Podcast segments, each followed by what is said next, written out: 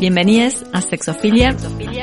En este espacio nos juntaremos para reflexionar sobre el sexo, la sexualidad, la erótica y la salud sexual de la manera más incómoda e incomodante posible, para discutir y tensionar nuestros imaginarios sexuales.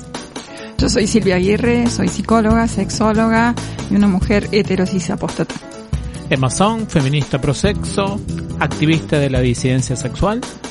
Yo soy Noelia Benedetto, psicóloga y sexóloga con perspectiva de género prosexo y una mujer heterosis apóstata. Esto es Sexofilia.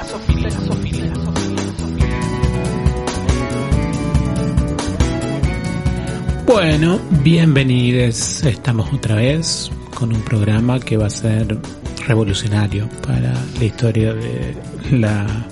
Igual ya no se puede decir radiofonía, ¿no? Porque ya pasó ese momento histórico. ¿Qué será esto? Es como, como raro. Habría que pensar cómo se redefine. Hoy estaba redesa.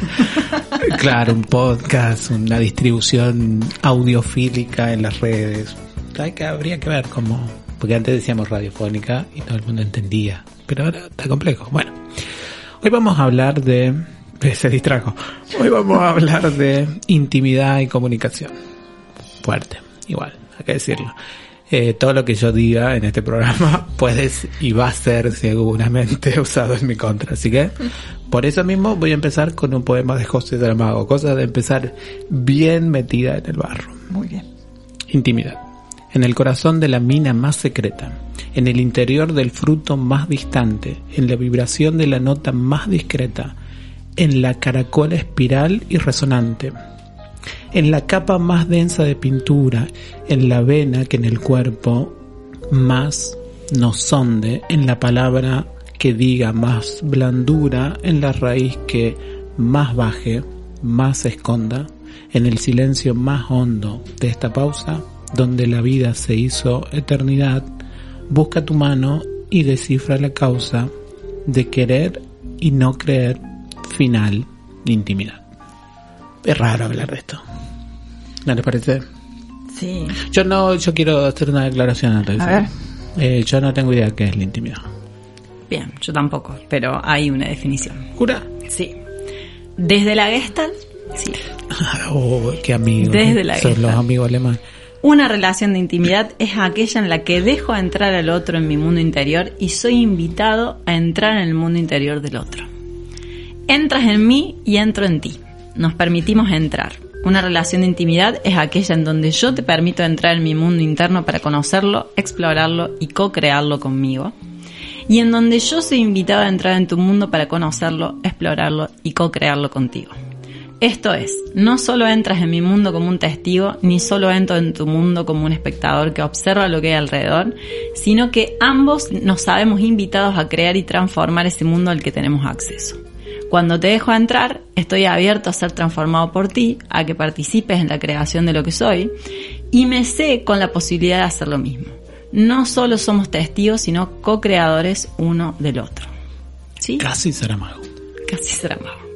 Y Sternberg, que eh, hace esta teoría triangular, ¿sí?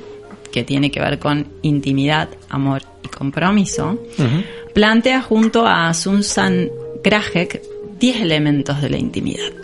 A ver. Deseo de promover el bienestar de la persona amada. Sí, pues reemplacemos amada por el Lo que afecto que, quieran, ¿no? Dos, sentimiento de felicidad junto a la persona amada. Tres, gran respeto por la persona amada. Cuatro, capacidad de contar con la persona amada en momentos de necesidad. Cinco, entendimiento mutuo con la persona amada. Seis, entrega de una misma y de sus posesiones a la persona amada. Fuerte. Oh, hermoso. 7. Recepción de apoyo emocional por parte de la persona amada. 8. Entrega de apoyo emocional a la persona amada. 9. Comunicación íntima con la persona amada. Y el 10. Valoración de la persona amada. Ahora, eh, está todo eso como muy, no sé, como muy idealizado, me parece, ¿no? Creo que la intimidad también tiene que ver con cosas que no sean tan gratas. con la vulnerabilidad, vos decís. Por ejemplo.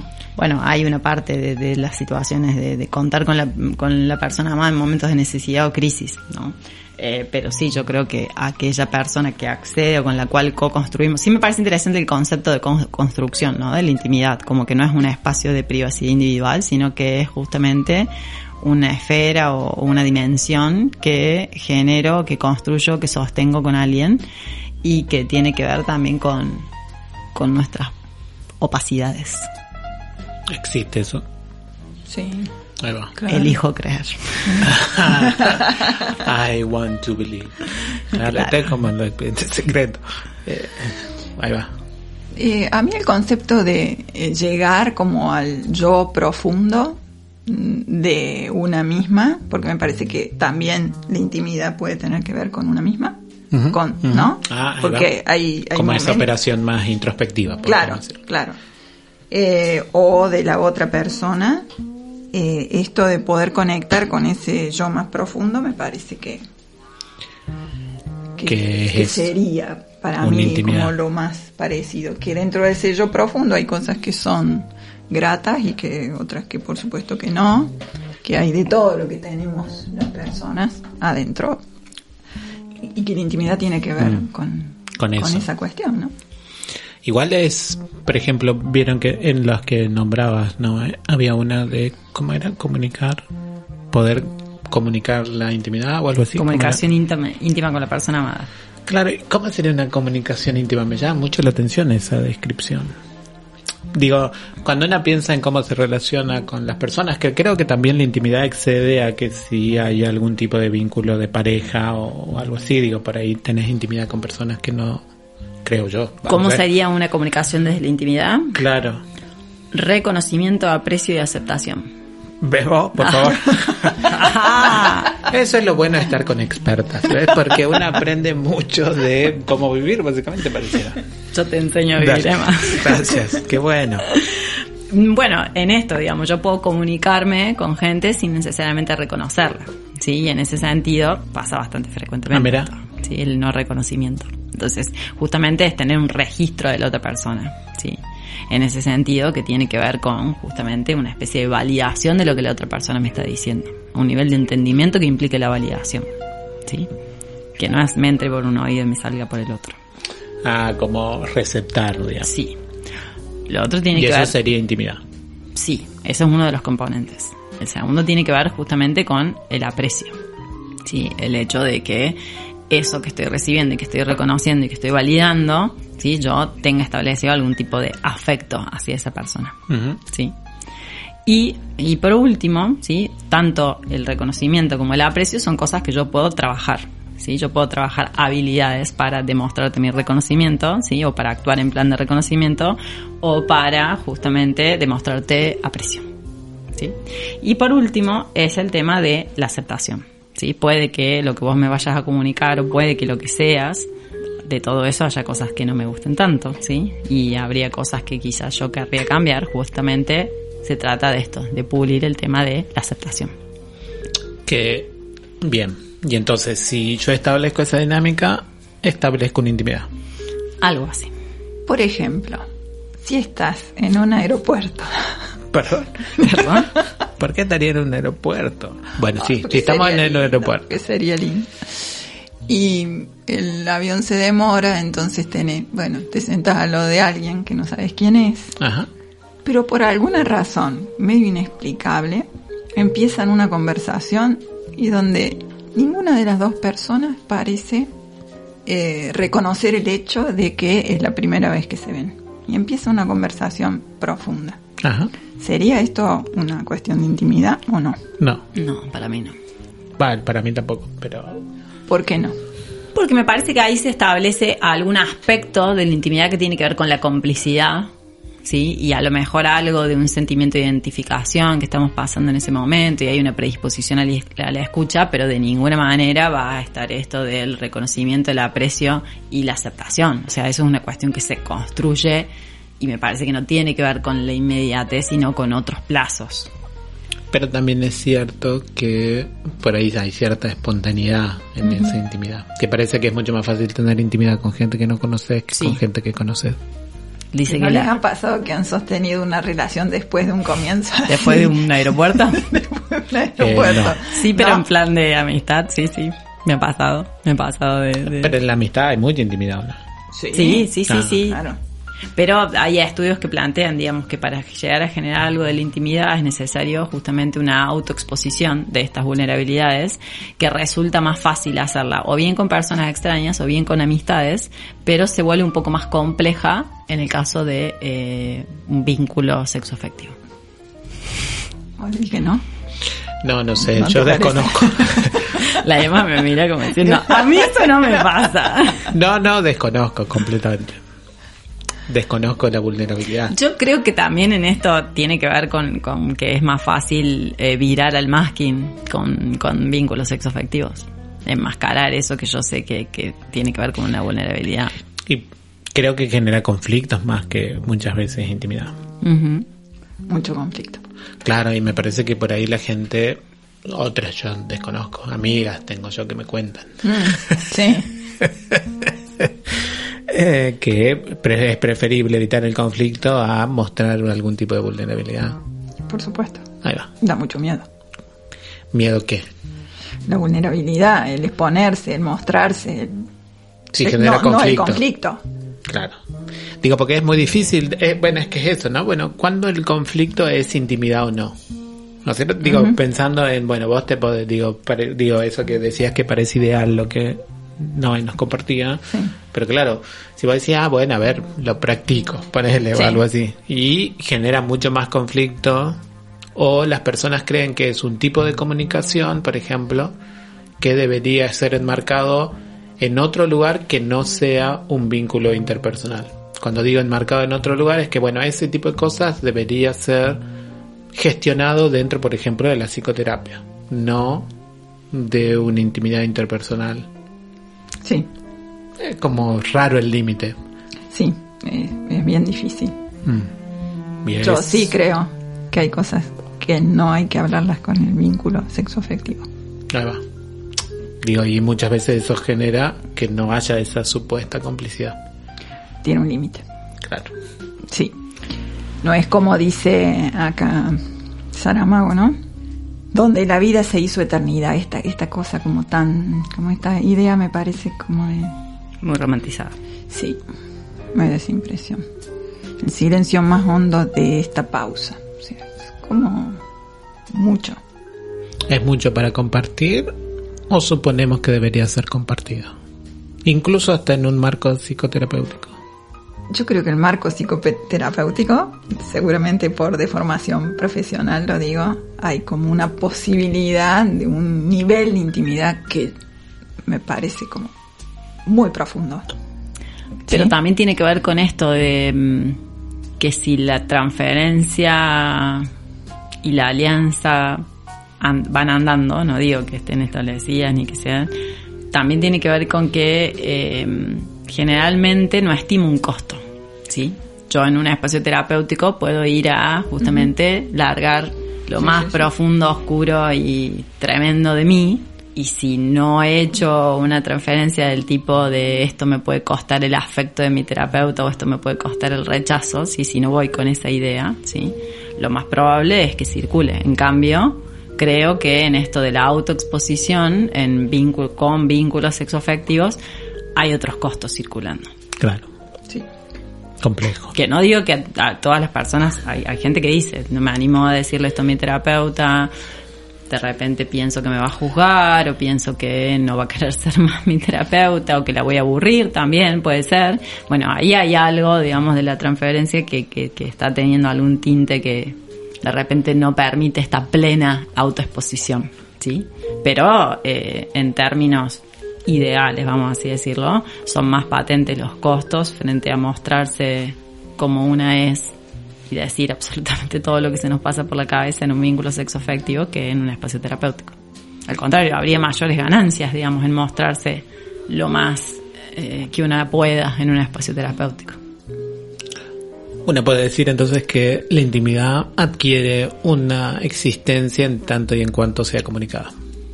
De alguna manera sí, Sí tiene algo que ver con la comunicación. y no necesariamente es verbal, también puede ser paraverbal. Por ejemplo. Eh, esta cuestión de eh, el acercamiento, el cuerpo, la mirada, la risa, sí, la sonrisa, todos estos actos de reconocimiento que yo hago frente a un otro, que también pueden ser dirigibles, ¿no? Miedo. Miedo.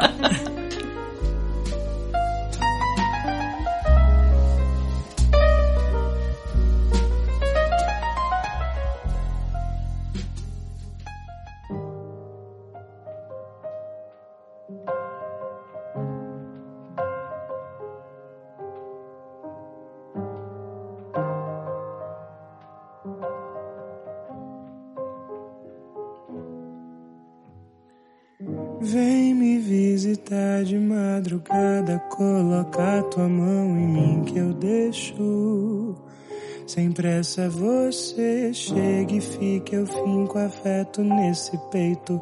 Três dias sendo leito, mamando no peito desse calor que é bom.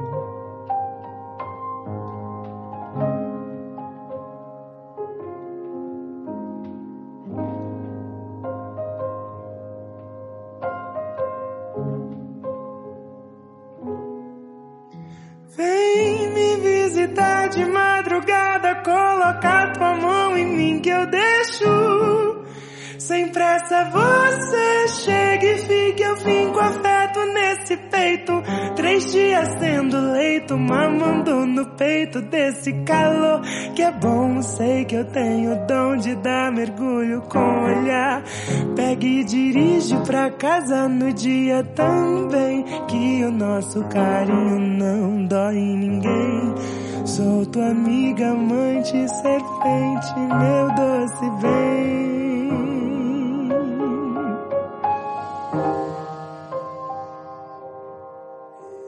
Soma, mas não some, fica aí, a gente dorme. Incenso a casa com alecrim, cê segue a vida, eu sigo assim na estrada, no trem, de Berlim a Belém.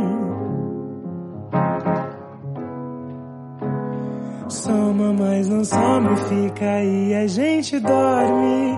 Incenso a casa com alecrim, cê segue a vida, eu sigo assim na estrada, no trem, de Berlim a Belém. O que é que é tirar um tempinho pra ficar mais perto de mim?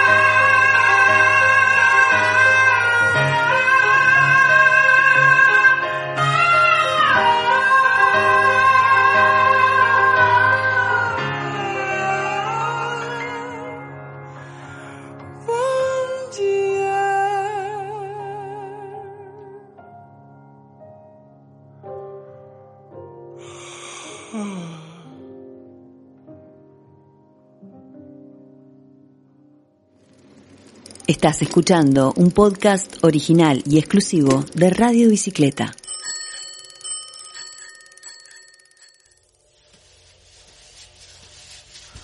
Muy bien.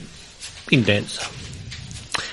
Porque, porque también tiene que ver con eso, ¿no? Pareciera que con la intimidad hay un grado de intensidad mental, afectiva, no sé ni siquiera cómo nombrarlo, que pareciera que en otras cosas no aparece. Incluso, digo, cuando pensamos en eso, podemos tener sexo sin intimidad, por ejemplo, y eso no parece mayor problema para algunas que hacemos eso, pero con la intimidad todo se vuelve más complicado al parecer. Y esa complicación implica necesariamente pensar cuáles son los grados de la intimidad, como pensábamos recién. Silvia, sin embargo, nos tiene preparada algunas cosas para que todas sepamos sobre la intimidad. Te tengo preparada a vos, Emma. Claro, la intimidad de la EPA. No, toda la audiencia de sexofilia quiere saber. Claro. Efectivamente, si no, ¿para qué nos escuchan? Y sí, Bien, a ver qué tan muerta está por dentro. resulta que hay gente que se... Nosotros no la podemos terminar de definir. Ajá. ¿no? A la intimidad. Sí, sí, Está claro. sin duda. ¿sí? Pero hay gente que se dedica a medirla. Excelente. Es decir, no solo que sabe lo que es la intimidad, sino que además la puede medir. Que de esa gente hay que confiarse, la gente que sabe cosas. Este muchacho se llama Juan González Rivera y en el 2019 hizo un instrumento, lo midió, hizo validaciones, se lo tomó bastante en serio el instrumento este para medir la cercanía y la distancia emocional. Dale, a ver. Bueno, A ver qué tan muerta está una. Sí, vamos Bueno. al hueso de la cuestión. Bien, es una escala que tiene como cuatro grados, entonces fíjate bien en lo que vas a decir, porque Vos fíjate qué tanto querés ocultar acá. estás totalmente, son afirmaciones, estás totalmente en desacuerdo, totalmente en acuerdo, algo en desacuerdo o algo en acuerdo. Cuatro. ¿Con qué, qué hago más yo? Bueno, ahora te voy a decir cuáles son. Bien. Sí, alcanzo a leer bien. El punto número uno dice, mi pareja me escucha atentamente cuando necesito a alguien con quien conversar o desahogarme. Ah, qué hija de puta las preguntas. Ay, perdón. Perdón por las sexuales. Otra Bien. vez, otra vez, otra vez. Mi pareja me escucha atentamente cuando necesito a alguien con quien conversar o desahogarme. Totalmente en desacuerdo, totalmente en acuerdo o algo de alguna de las dos. Algo en desacuerdo. Algo en desacuerdo. Bien, pasamos a la dos. Ahí va. Bien. Eh, hay ítems que hacen más referencia a la cercanía y otros a la distancia. Eh, ¿No? Porque estamos midiendo las Claro, dos cosas. claro, claro. ¿Sí? Bien. El segundo dice, puedo expresarme tal y como soy sin sentirme juzgada, juzgado por mi pareja. Totalmente eh, de acuerdo. Totalmente de acuerdo. Mira qué bien. Bueno, número tres. Generalmente mi pareja comprende mis preocupaciones y situaciones personales. Algo de acuerdo. Generalmente. Claro, generalmente. Bien, Bueno, muy bien. Cuatro. Siento la confianza suficiente como para contarle a mi pareja cualquier cosa que me suceda. Eh, no, no. Eh, como era el, el- Totalmente en desacuerdo, bien. Gracias. En ciertas ocasiones me siento descuidada emocionalmente por mi pareja. Totalmente en desacuerdo. Bien. 6. Reconozco que en ocasiones me siento solo, sola, aún estando acompañado por mi pareja. Totalmente de acuerdo. Bien. 7. Me siento en la confianza de expresarle a mi pareja mis emociones y sentimientos sin que se los tome a la defensiva. Totalmente. Totalmente, Qué difícil. totalmente. Qué difícil es. es. es como un grado de maldad No, casi la, sí, la- la- sí, la- sí, la sí. cosa. Este muchacho. Eh, totalmente y sí, en- de acuerdo. digamos. Bien, bien. En ciertas ocasiones me siento distante emo- emocionalmente de mi pareja. Totalmente de acuerdo. Bien. Me gustaría que mi pareja me demostrara mayor interés y cercanía emocional. Totalmente en desacuerdo. ¿Ah, sí? Sí. Bien. No quiere clinchen Nada. las gonadas. Bien. 10. En ciertos momentos percibo que no tengo suficiente conexión emocional con mi pareja. Sí, totalmente de acuerdo. Igual independientemente sea pareja o no. obvio. Bueno, está desconectado. Bueno, entonces, hasta ahí llegamos. Hermoso, ¿eh? Ojo. ¿Hay fallas en la intimidad? Eh, sí, todas. ¿Tiene fallas en la intimidad? ¿Emma? Sí. No sé. Pero, Pero acabas ¿cómo- de, pero cómo administrar el... No, pero no, no le estuve, no estuve registrando porque no estamos tratando de probar el instrumento. psicométricas. Claro. Estamos Tomás. tratando, sí, de probar el instrumento. Entonces, ¿qué podemos decir de esto que hemos escuchado? Como instrumento. Que la Emma está dañada. Po- Pobrecilla. Bueno, ella sobrevivirá. Pero de ahí que pueda hacer otra No cosa. tiene buen pronóstico. Claro. No, no gaste Bueno. en terapia. Pero, entienden, Hace había ítems de cercanía e ítems de distancia, ¿no? Sí, se entendieron eso. Bien, eso está bien. Bueno, pero ¿qué hacemos? ¿Se puede administrar esto o no? ¿Servirá o no? ¿Alguien Sí, sí. le iluminará Y yo creo que sí, a la gente le debe servir esto, ¿no? como para ponerse a pensar? O por lo menos para decir, bueno, qué tan qué tanto quiero de un vínculo. Claro. Porque viste que había muchas preguntas que tenían que ver con qué quería del supuesto vínculo que uno tiene. Sí. Eso que me parece que le puede ayudar. Digo, pero también es raro eso, digo, porque por ahí uno no puede evitar el querer. No. O sea, una conscientemente puede responder totalmente en desacuerdo en algunas que me parecían preguntas más de la demanda, digamos. Pero también es cierto que no podés evitar en una relación íntima cierto nivel de demanda.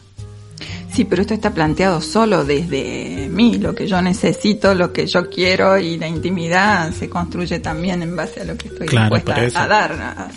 Y sí, por eso digo que está complejo el, el nivel de preguntas. Porque, por ejemplo, yo pienso eso, porque también está supuesto que es una dualidad, una relación Sí. dual. Y no Sí. es que, digamos, un, no tiene que ver con el poliamor o alguna tontera de esas, sino No. tiene que ver con que hay una constelación de relaciones que sostienen eso, digamos. Y que no necesariamente todos ocupan el mismo lugar. No. Sí, hay una serie de supuestos que están Claro. como complicados acá. A ver, por- Sí. digo, que tiene que ver con esto de decir, bueno, las personas son unicelulares, lo vamos a decir así. Que se pueden desagregar, entonces es como raro. A mí me parece raro. Ahora, también es interesante que no podemos pensar la intimidad de otra manera, me parece. Ujú. O sea, yo no, no se me ocurre la imaginación, incluso hasta teórica, en cómo pensar la intimidad que no sea Que no sea fusión. dual. No, dual. Fusión, bueno, se lo puedo bancar a la fusión. Pero porque no podemos funcionar con la Tierra. Sí, Así que está sí. todo bien. Sí, pero, pero dual, digamos, que un yo-tú constante, infinito. Ya. Incluso no importa quién es ese tú, tampoco. ¿Vieron? Sí. Como fuerte eso. A mí me llama la atención, por lo menos para pensarlo. Digo, que el tú no importe. Ya. O sea que el tú es un reemplazo de las respuestas que yo pueda dar acá. Puede ser cualquiera, X. Ya. Como muy raro. A mí eso me llama mucho la atención. Digo, es como un grado exagerado de, Perturbadores. claro, de, de singularidad, digamos. A mí me perturbaría. digamos. Sí. A mí me perturba en general la singularidad. La propia, por empezar. Pero, pero, pero me llama, me llama la atención eso. Y que, bueno, y eso hay que querer, ¿qué sería una intimidad? Por ejemplo, ahí, digo, si una piensa en las preguntas, ahí intimidad tiene que ver con compartir cosas que no compartirías con otras personas. O sea, es también mucho sentido común. Sí. Y acá, por ejemplo, donde dice, reconozco que en ocasiones me siento solo, sola, aún estando acompañado por mi pareja, ¿no? Hay una cosa ahí. La historia de mi vida. Hermoso todo. Y sin embargo, una creo que no lo Pero no arruinó a nadie, creo, pero como, como, como si eso pudiera no ser, ¿no? Digo, ¿qué, qué posibilidad hay de no sentirse solo, sola, más allá de que tengas una gran intimidad con una persona o con otras? y que no sea negativo. Y que no sea negativo, efectivamente. Que no sea una cosa que está contra la intimidad de un vínculo. Para mí hay presupuestos de felicidad por detrás de todo esto.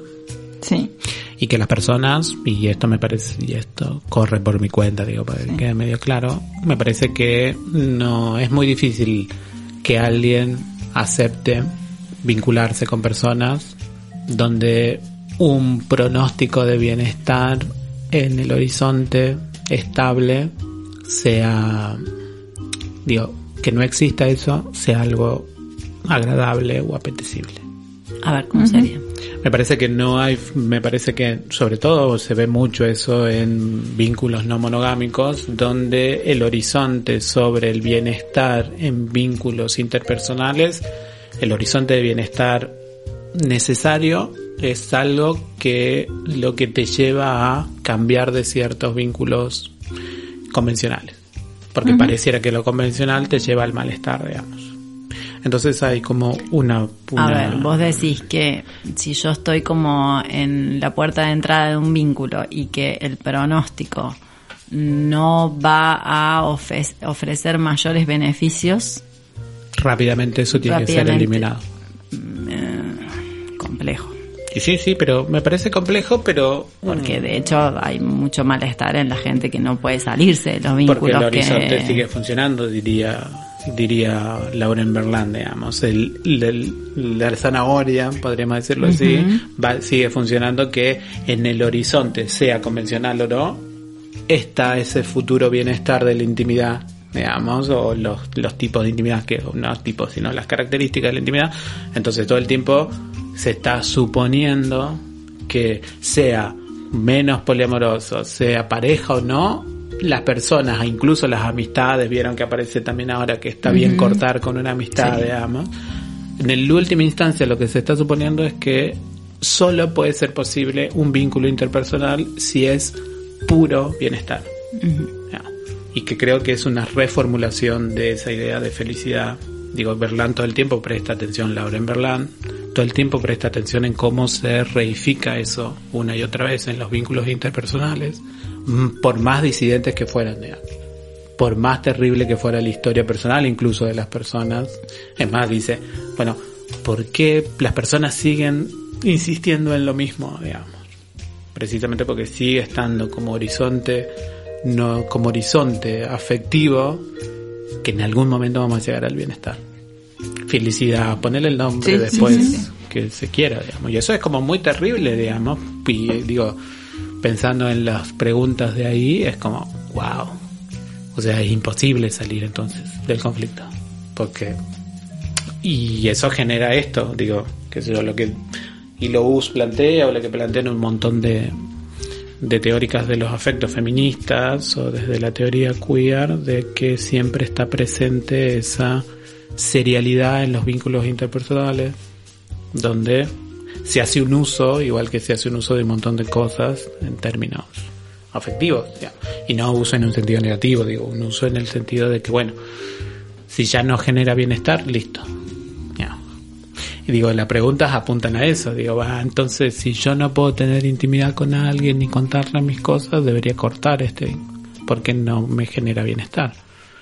Digo, también es, y también hay un límite, ¿no? En cómo pensar, bueno, no es lo mismo que una se sienta mal por esto, como le llaman ustedes, discordancias en las, en querer tener sexo, digamos, habitualmente, a si alguien golpea, digo, también hay una Ujú. Sí, sí, sí, que son violencias, ¿no? Pero mm, pienso en esto, ¿no? Digamos, como cómo opera ahí la promesa de la felicidad en función de esto, de, de estos determinantes que, que plantearían que esos vínculos sean o no marcados como objetos felices o no. Digamos que en el momento en que ya no, no venden eso que voy a comprar, Sí, es como fuerte, fuerte, incluso es un problema para, para muchas de nosotras, o por lo menos no sé si para muchas, yo- ella creía en mi alma, que vivía en una comunidad, Eh, pero para muchas que pensamos en términos desde ese lugar medio de disidencia sexual o disidencia normativo o antinormativo, es todo un problema como generar una comunidad política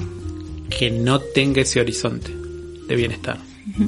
También lo pienso como una inversión Sí. capitalista o como un mandato capitalista, ¿no? De Bueno, es que decir, sí, sí. eh, bueno, el tiempo que te sobra va a ser poco, porque vas a estar dedicado a producir, dedicada a producir.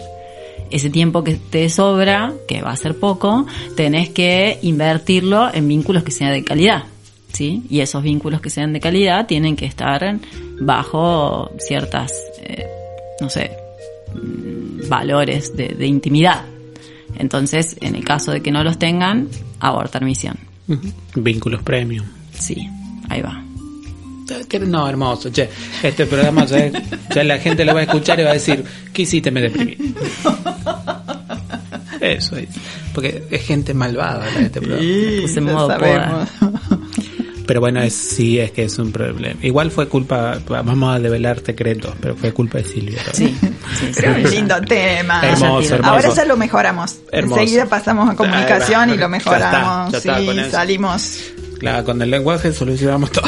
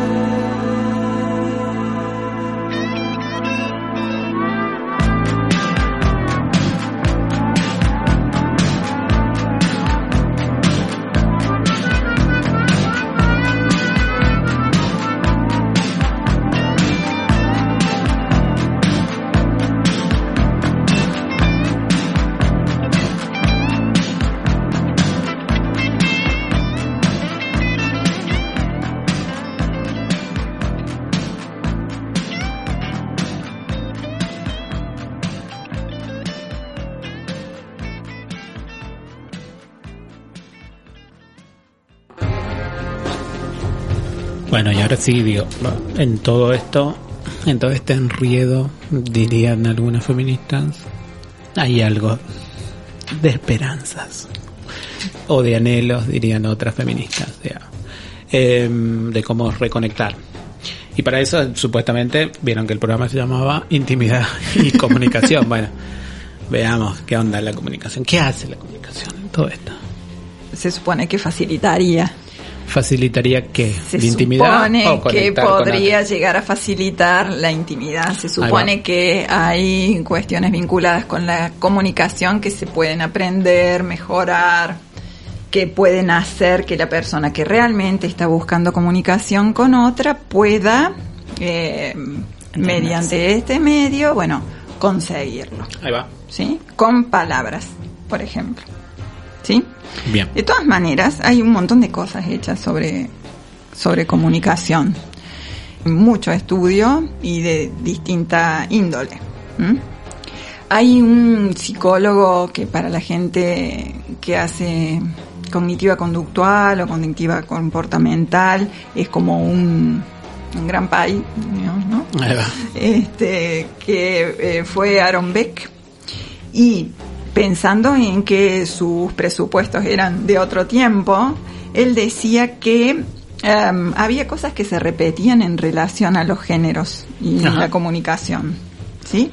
Él eh, decía que las mujeres parecen considerar las preguntas como un medio para mantener una conversación, en tanto que los hombres las consideran como requerimientos de información.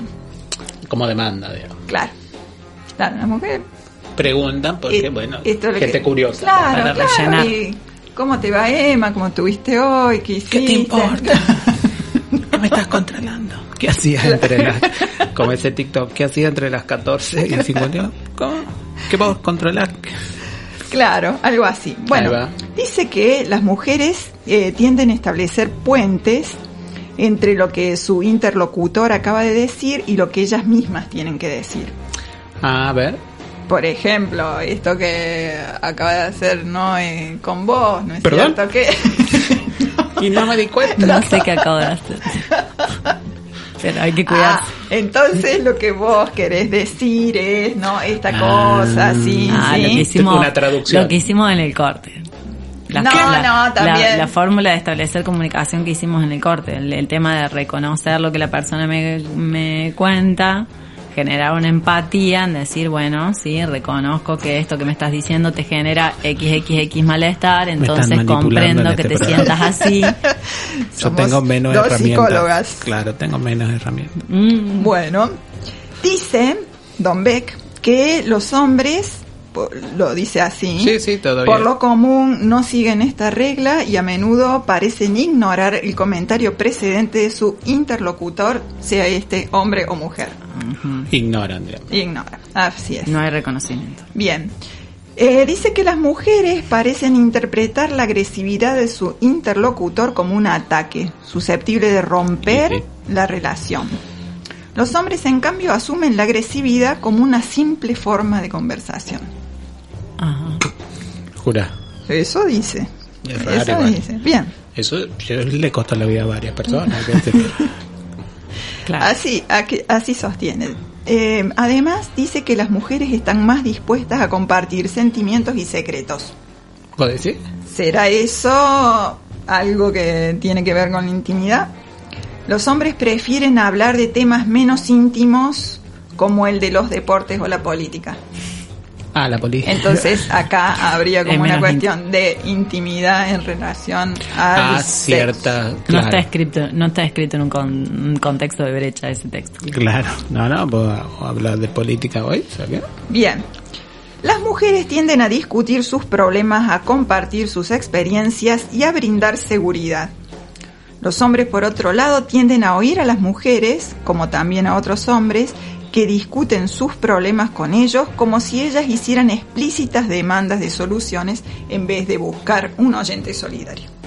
Y este tipo de cosas que puede parecer como muy antiguo por la forma de expresión, además por ser el autor quien es, es cierto que muchas veces se refleja, por ejemplo, en las terapias de parejas heterosexuales. Aparece la dinámica. A- aparece eh, repetidamente este tipo de, de cuestión. Obviamente que este hombre no era un improvisado, ¿no? Este, Y digo, y las sociabilidades son esas, hombres y mujeres. sí. Se sociabilizan los cuerpos de esa manera. Ujú. Lo que es interesante es, digo, que esa intimidad ya es una conflictividad. Sí. O sea, no hay un lugar supuesto donde la intimidad te ahorre el conflicto. Digo, pensando en cómo al principio no nos presentaban definiciones sobre la intimidad. Sí. O el mismo Saramago. Sí. No, no te lo ahorro. Tristeza todo. Nadie tiene una solución acá. ¿Qué onda? ¿Dónde están los expertos? Pero entonces pasemos a hablar directamente de las peleas y listo. Ya está, claro. ¿Cómo nos peleamos? Y vos sabés que hay El estilos. futuro de nuestras peleas. Ay, qué hermoso. ¿En serio? Yo Te- prefiero un estilo otra vez contando. ¿Hablo de los Sí, estilos o no? sí, obvio. Bueno, muy bien. Entonces vamos a hablar de los estilos de pelea. En los vínculos sexoafectivos. Vamos con ello. Bien. ¿Vamos a identificarnos? intenso, qué intenso este programa. Eh, ¿Nos vamos a identificar o no? Obvio. Bien, hay un estilo competitivo. Esto es ganar o perder. A ver. Sí, sí, ¿Sí? eso sí, sí. A ver. Cuando sí, las parejas se asumen como contrincantes, pueden derivar en una escalada. Y sí, ¿Sí? pasa. Bien. Hay mucho que- Sí. Hay otro estilo que es el evitativo, que implica replegarse sin defender ni atacar, en el que todo parece resolverse con un aparente está bien. Puede ser tanto o más destructivo que el anterior, dice. Un silencio. Sí. Bueno, Sí, está todo bien, sí, sí, está todo silencio. bien, lo vamos a evitar, ¿no? Y Sí, la sí. gente se calla, Fingir demencial también. efectivamente. Algo así. Bueno. Ahora, el llamado estilo de compromiso, el tercero, ¿sí? Que es aquel en el que los participantes defienden a la vez el propio interés y el del otro. Todo está escrito ya. Sí. es lo terrible. Se establecen acuerdos y negociaciones mutuas donde cada uno cede parcialmente en sus aspiraciones máximas para alcanzar únicamente las posibles. Es muy terrible encontrar que uno tiene un estilo narrativo en, en su vivencia La pelea. En la Personal. pelea. vivencia personal. Yo lo que descubrí en este programa es que unas tiene un estilo narrativo que vamos de vamos compartiendo en cada programa. Entonces, y que no hay parece que ya todo fue pensado antes de una. Olvídate. Sí, sí, sin duda, es muy terrible. Igual mi estilo narrativo es complejo, digamos. Bien. El estilo colaborativo, que sería algo así como una situación ideal en la que ambos logran alternativas nuevas y creativas que integran las necesidades y deseos de cada uno, generando un amplio marco de interacción y desarrollo personal. Sí, sí, la narrativa Disney no, no conocí yo. Bien. Y otro estilo, que es el llamado de acomodación, en virtud del cual, una vez planteado un conflicto, uno de los miembros de la pareja tiende a conciliar, modificando su posición para lograr un acuerdo. Esto implica ciertamente que uno se pliega a los deseos del otro. Ajá, una sumisión. Algo así. Y lo que dice este muchacho, que es el que escribe este libro, que es Rosenweig, eh, lo que dice es que en realidad lo ideal sería algo que va entre el estilo de compromiso y el estilo de acomodación. Y sí, alguien tiene que ceder. digamos. Alguien Si tiene no, que ceder. la forma- no hay forma. digamos. Eso es lo que él, lo que él está proponiendo, porque este estilo colaborativo le parece como demasiado ideal. Entonces, dentro de lo posible, el compromiso más esa acomodación sería lo que se podría alcanzar. Igual esa acomodación ya todos sabemos que es el principio del fin. Pero eso viene siempre, Y sí, por eso. ya lo sabe. Sí, sí. Así que, Tristeza, otro, ¿quién sigue? alguna buena noticia, algo que nos mantenga la esperanza. No, pero también dice acá, yo voy a seguir para... Sí, Emma, sí, por sí. favor, No, no, no, yo No me la bajes esta no, vez. perdón, perdón, perdón. Decí que esto está bien, Dale, por dale. favor, te lo pido. Cancelación. Acomódate, Emma. Sí, sí, por pero, favor. perdón, perdón, no quise, no quise. Vamos a tratar de construir una intimidad en este programa. Muy bien. Que lo venimos haciendo bastante bien. Acá dice que en realidad se puede, de alguna manera, este, pelear con cordura. ¿Sí? Dice, A ver. Dice que se puede y que habría que seguir algunas reglas. Excelente. Bien. Reglas, Acá eso es lo tenemos que yo la necesito. Reglas, solución. reglas. Es lo único que sirve en este momento. Tenemos la solución. Dice distinguir lo importante de lo trivial. No es decir, que no todo amerita una pelea. Y bueno, chocolate, Claro. otra.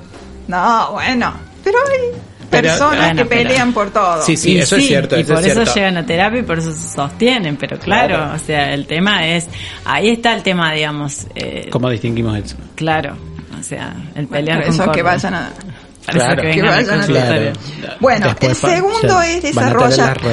A ver, desarrollar métodos de descarga de tensiones surgidas en el frente externo. Por ejemplo, La antes de llegar a tu autoestimulación, casa, por ejemplo. porque- no, porque eso está mal, ya sabemos.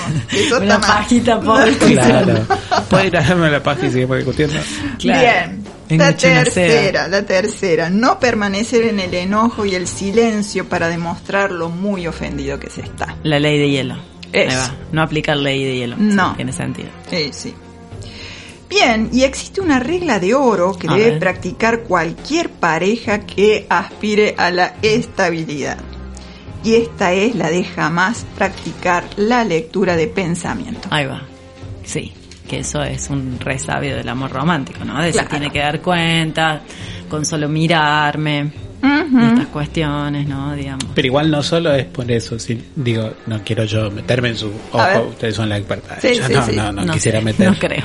no quisiera meter cuchara ahí, pero viste que no solo parece eso, sino que muchas veces también tiene que ver con yo sé lo que me estás queriendo decir cuando hay un discurso de media hora, digamos, y, y parece que hay otro significado por detrás. como una atribución de sentido que obtura la escucha, digamos, y claro. ya no te estoy escuchando, te tengo, doy por sentado que me estás queriendo decir otra cosa, pero me lo estableces así para camuflar de otra.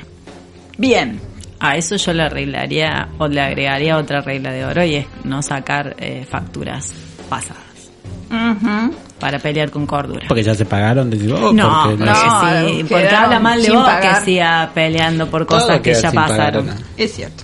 Más. O sea, ¿para qué seguimos? Si yo te saco una factura del 2006, ¿qué hacemos? ¿Por qué seguimos si hay facturas del 2006? No, bueno, construimos sobre la factura de- del 2006 agua y ajo. Ah, me encanta la frase de agua No, y ajo. sí, sí, no, no, es, Para Es quien no es aguampearse y a joderse, ¿no? es, eh, es técnica. Así es. Sí, sí, siempre.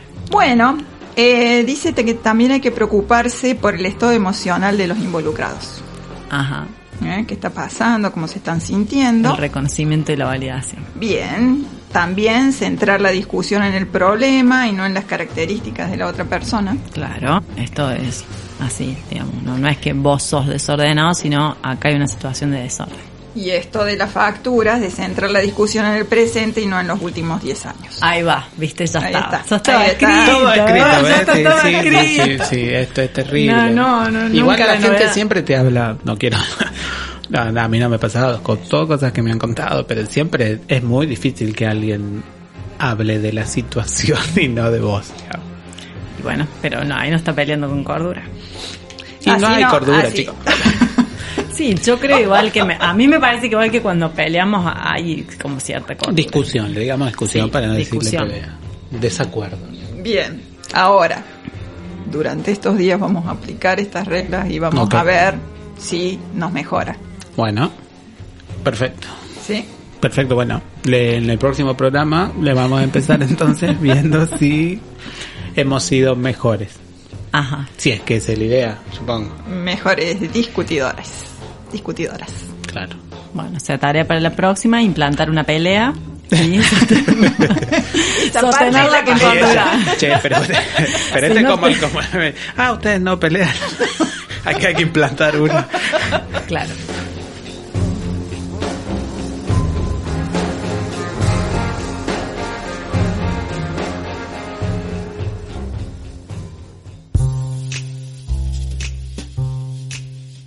Muy bien, y en el glosario de hoy, obviamente, ¿de qué hablaremos? De tipos de intimidad. Así es. Un estudio de la Universidad de Texas indica... Ah, me mato, perdón. sí, parece, parece la fuente de los deseos, pero es lo que hay, ¿no? En una universidad de Michigan. Cuanta más intimidad comparte una pareja, mayor será su satisfacción y la estabilidad en su relación. O sea, mientras más te embarras, supuestamente mejor. Supuestamente. Bueno, Y ya- Che, no sé, yo pienso, la gente tiene parejas por ahí en los estudios esto. Mm, No creo. Ahí va. Sí, es como nosotras. no creo. Claro. Y plantea diferentes tipos de intimidad, ¿sí? A La primera sería la unión emocional, es decir, empatía, validación y reconocimiento, que es lo que hemos estado hablando en las habilidades comunicacionales en el otro bloque. La segunda sería la intimidad más conocida, que es la asociación a lo sexual, ¿sí? En donde se da cierta comunicación y, com- y complicidad en relación a, a lo erótico. La tercera sería la intimidad producto de la conexión intelectual, ¿sí? Y ahí en esto con alguien que, que podamos compartir pensamientos, Todo reflexiones, mi vida está guionada en este programa. Y sí, obvio, tal cual. Una se cree muy original, pero no. No, al final. La cuarta es la intimidad estética, sí, pero no tiene que ver con el aspecto físico, sino con compartir aspectos de lo artístico la belleza Sí, sí, sí. estética en relación a, a, bueno, disfrute y, y algo de contemplación. La quinta sería la conexión recreativa, sí, en esto de pasar un buen rato, sí, el ocio y el esparcimiento. La seis tendría que ver con la intimidad vital o existencial, ¿sí? ¿Qué perspectivas, objetivos a largo plazo y propósitos tenemos y si estos están en armonía con las personas con las que nos vinculamos? Wow. Fuerte. Es un montón. Ujú. La 7 tendría que ver con la intimidad en los momentos de crisis, ¿sí? Que esto que no necesariamente con los elementos era solo lo ideal, sino también esto de poder compartir eh, en las situaciones que nos representen ciertos desafíos, momentos de, de desahogo o para pensar juntos estrategias de afrontamiento. La 8 tiene que ver con la intimidad comunicativa, ¿sí? En esto de poder hablar sin ser juzgados o juzgadas, ¿sí? Y eh, mantener como cierta conexión en lo emocional. Y por último, la última intimidad tendría que ver con la espiritualidad o el significado de la vida. Que no tiene que ver solamente con los religiosos, sino con las creencias que albergamos con otras personas en relación al significado de nuestra existencia. Religar, como dirían los viejos filósofos. Así es. Bueno, y lo que plantean es que justamente todas las personas, ni todas, con todas vamos a crear o Todos coincidir en los nueve tipos de eh, intimidades. O sea, estos no se van a dar en todos los dispositivos vinculares y habrá con quienes nunca lleguemos a ninguno de estos, ¿no? Tristeza. Yo solo. Yo solo tuve la experiencia de una que Que imagino cuál es. Sí, sí. Que es la intimidad sexual, sexual, No, ¿no? no, Ah, ¿no? Mira, No, no, el intelectual es el único. sí, tenés razón. Bueno, entonces podría ser que haya una como competencia ahí. Como una competencia. Y ¿Perdón? puede que esté peleado entre la conjunción de lo sexual y lo intelectual. Y listo. Bien, bueno, Listo, ya está. Las demás no, no te salieron. No, lo siento. Fracasaste en la construcción de la intimidad. Si tenés Exacto. dos de nueve, fuera. Tristeza. Nada de lo íntimo ha sido depositado en vos. Y viste cómo el reparto. El reparto ¿Hay, diferencial hay de la intimidades intimidad. patológicas? No sé si ustedes no saben. Pues yo creo que mm, Como algún fetiche con la intimidad lleva. sí, puede ser algo ahí como... Yo diría no, no, que- pero igual los fetiches no, no vendría dentro del lado de lo Ah, perdón, perdón. Disculpe, disculpe, disculpe. No, no Yo me diría que contradigas, lo Fran. sigamos a la próxima. Bien. Pero es un, es un buen tema del programa. Sí.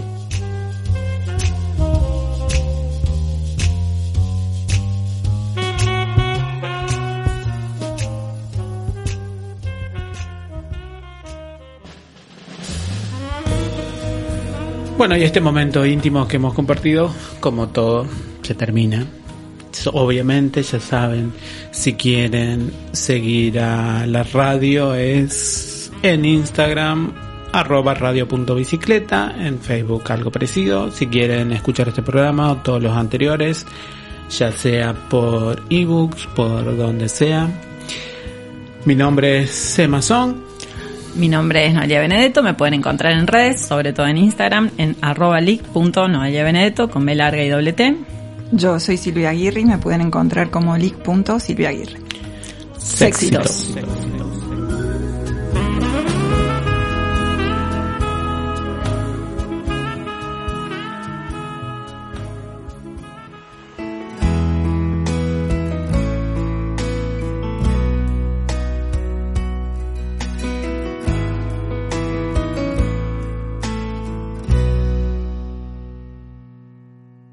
Sabes lo que pienso antes de hablar. Todos mis secretos más ocultos. Sabes mi adicción a la ansiedad. Y los pecados que inventamos juntos. Si fueras dueña de mi intimidad. Solo dame una chance y volveremos a empezar. Vuelve otra vez que se apaga mi vida. Vuelve otra vez, ya no queda otra salida. Vuelve otra vez que se apaga mi vida. Vuelve otra vez, es mi punto de partida.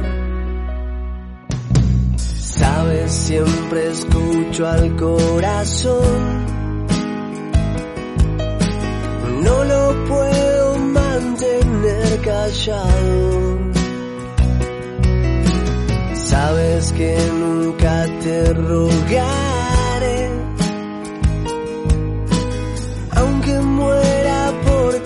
al lado. Es como si fueras dueña de mi intimidad. Solo dame una chance y volveremos a empezar. Vuelve otra vez que se apaga mi vida. Vuelve otra vez, ya no queda otra salida. Vuelve otra vez que se apaga mi vida. Vuelve otra vez, es mi punto de partida.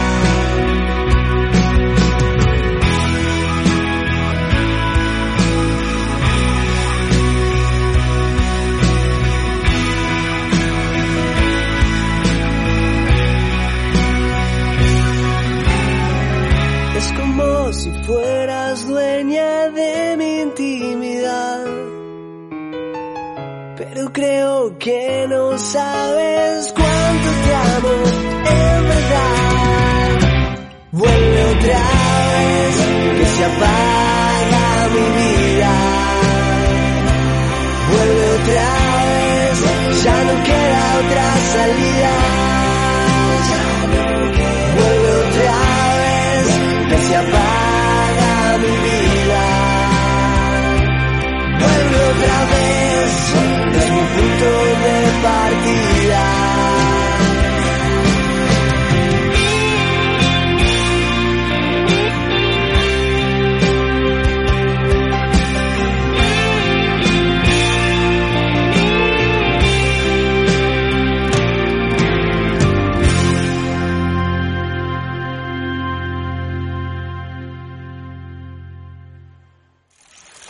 Este podcast que acabas de escuchar es un contenido original y exclusivo de Radio Bicicleta.